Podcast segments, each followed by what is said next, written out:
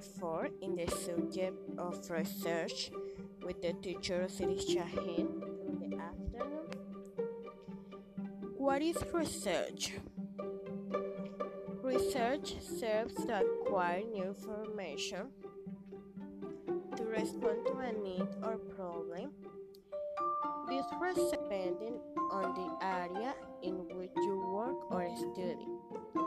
That is, if I studied medicine, my research will be directed to what has to do with disease and their cause or body behaviors. In the case of use teacher or research is focused on what has to do with teaching inside and outside the institution from our areas, in this case, English or others.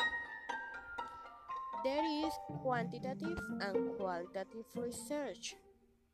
The qualitative one defines the cause and solution to the problem, and in the qualitative one we look for possible solution and cause.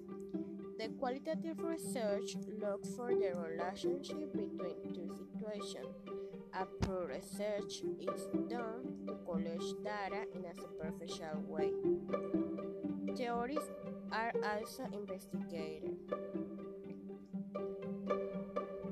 Quantitative research is used to investigate something that is already said or taken for granted, so to speak.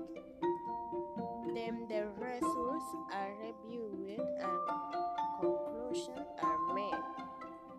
It is also used to test existing theories. Some steps are needed to design Choose the topic or problems depend on the need you have. The problems to be solved in writing. Information is gathered about the problem or topic being investigated.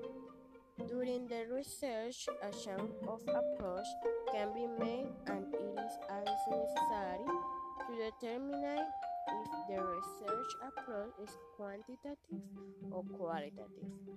Also, hypotheses are formed and during the course of the research, it is discovered if they are correct or uncorrect.